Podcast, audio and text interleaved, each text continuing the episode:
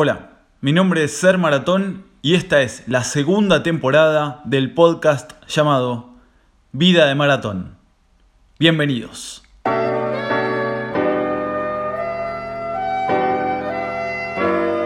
Bienvenidos, ¿cómo andan todos? Por aquí arrancando lo que es la segunda temporada de Vida de Maratón, después de una primera temporada que resultó bastante atípica, como todo el año en el cual el podcast nació, este pasado 2020. Una temporada típica porque solamente contó con 6 episodios, con 5 kilómetros, partiendo del kilómetro 0, y porque fue grabado íntegramente en Buenos Aires. Después de ese último episodio, el kilómetro 5 de la temporada anterior, que cerró la temporada 1, tuve la posibilidad y la vida me llevó hacia un viaje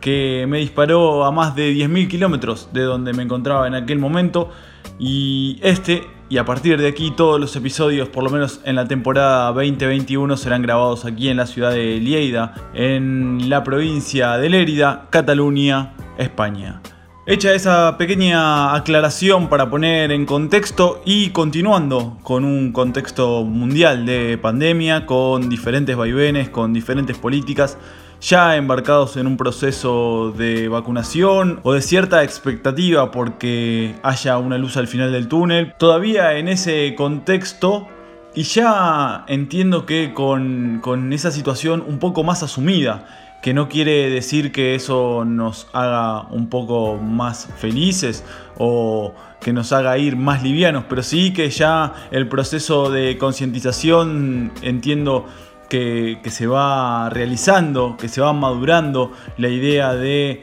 esperar un finiquito de esta situación, pero de, ya ir amoldándose a este tipo de vida, aunque sea transitoriamente. Pensar en, esa situación fue la, la, que disparó la idea y en este caso la concreción de lo que es el primer capítulo de la segunda temporada, que denominé ¿Qué estás esperando? Justamente esta pregunta inquisitoria creo que tiene algo que ver con la situación actual, con el contexto y otro tanto que ver con una forma de, encarar o de, ver la vida, de, proyectarse, de, desafiarse. Si nos vamos a un plano del ámbito laboral, una pregunta muy recurrente es cómo uno se ve de acá a cinco años, para poder, a través del análisis y de la respuesta de, esa pregunta, superar la expectativa que en, en este caso tendrá el empleador a la hora de contratar a un nuevo empleado. Y tomando este disparador de cómo uno se ve de acá a cinco años, sucede algo que fue muy recurrente a lo largo de toda la pandemia y que sigue sucediendo. El hecho de proyectarnos el mañana todo el tiempo, como no vivir el presente. Estar todo el tiempo pensando en lo bueno que fue, lo bueno que pasó, un poco empujados a través de la nostalgia y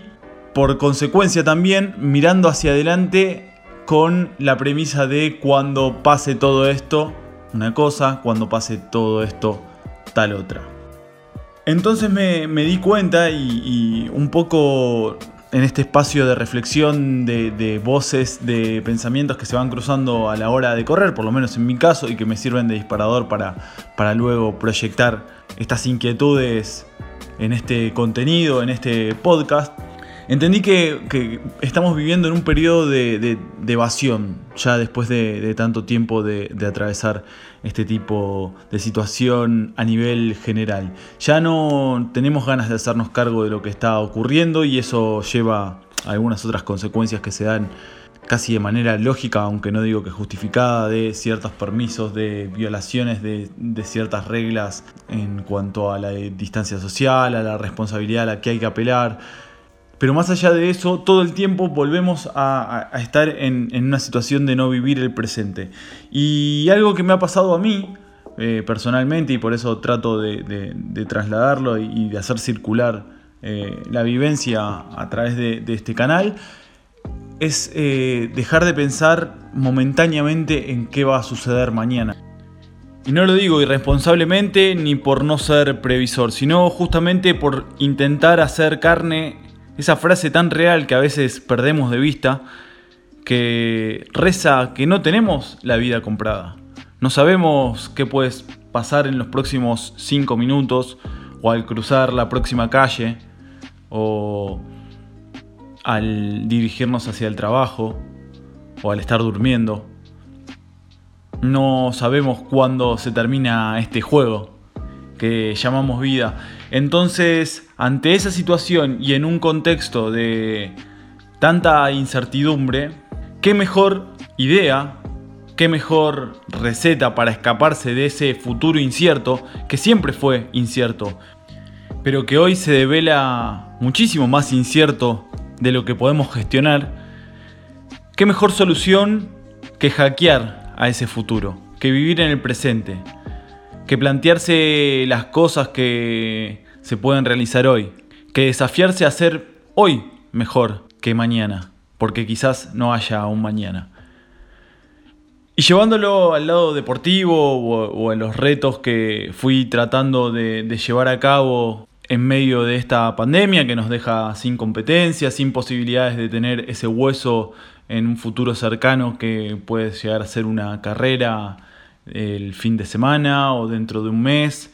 o dentro de tres meses, que además va de la mano con un viaje, con conocer una nueva ciudad, con todas esas cuestiones boicoteadas y sin saber cuándo van a poder estar al alcance de la mano nuevamente, la idea de poder desafiarse a uno mismo, de poder ponerse objetivos cotidianos, diarios, fue la solución que me pareció que cuadraba más en este contexto. Hacia finales de, año pasado, o en realidad cuando llegué a España, planteé dos objetivos bastante posibles, entre comillas, o, o alcanzables, y que trataran de prescindir de la mayor cantidad de gente y de las posibilidades de las cuales no pudiera acceder. Hacer retos desafiantes que me mantuvieran en acción, activo, durante una gran parte de la semana, llegando a entrenar entre 5 y 6 veces por semana, y autogestionarme este hueso por delante, esta zanahoria, con desafíos que no dependieran ni mucho más ni mucho menos que de mí. Entonces de esa manera pude salir un poco de la lógica de estar pensando en un futuro que no sé si es posible que llegue, porque ya dejaba de depender del el exterior en cierta medida y pasaba a depender de mí, de mis ganas, de salir a entrenarme cada día, de afrontar ciertos desafíos, de entrenar en los horarios que el trabajo otorgara, de ir gestionando la vida familiar con, con el deporte, de buscarle la vuelta, y si yo no daba la talla de poder entrenar en esas circunstancias, tampoco iba a poder correr esos desafíos que me había planteado. Y ya está. Y todo se reducía a lo que yo pudiera o no pudiera hacer y de esa manera pude llegar a un final de 2020 cumpliendo uno de, de, los objetivos que me había planteado, que era correr por primera vez una ultramaratón con los 50 kilómetros que ha recorrido aquí en la ciudad de Lleida, sin romper ningún permiso de los que estaban otorgados en esa circunstancia, en la cual ya estábamos con ciertas restricciones a nivel municipal y comarcal por parte del gobierno de Cataluña, y luego la maratón que finalmente terminó quedando trunca por, supongo que también una falta de, de muñeca de mi parte para poder terminar de gestionar los últimos entrenamientos, eh, las condiciones en las cuales iba a intentar correr esa maratón en menos de 3 horas 20 y demás. Detalles que se me fueron escapando y que no hicieron que pudiera llegar a buen puerto logrando ese objetivo. Casi todo fue súper disfrutable, todo el proceso, y lo digo sin ánimo de decir algo que no es o de engañar a alguien. Realmente fue un proceso súper eh, positivo en el cual me sentí como nunca corriendo y con una conexión a nivel físico-mental muy muy fuerte que hacía que cada día, por más cansado que estuviera, tuviese las ganas y la motivación de salir a correr un rato y eso por contrapunto me resultaba de cierta manera relajante, me dejaba muchísimo más en eje y hacía que me despejara la cabeza de todos esos problemas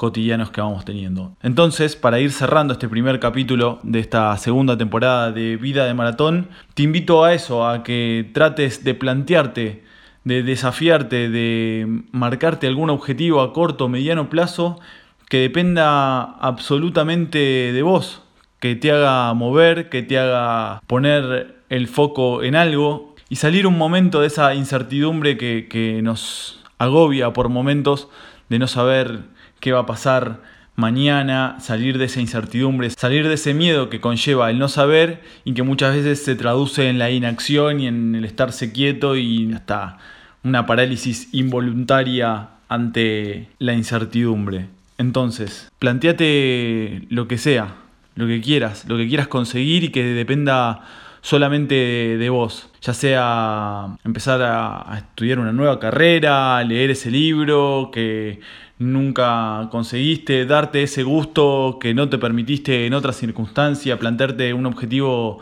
deportivo, empezar a hacer una nueva actividad, salir a andar en bici cotidianamente y dejar de usar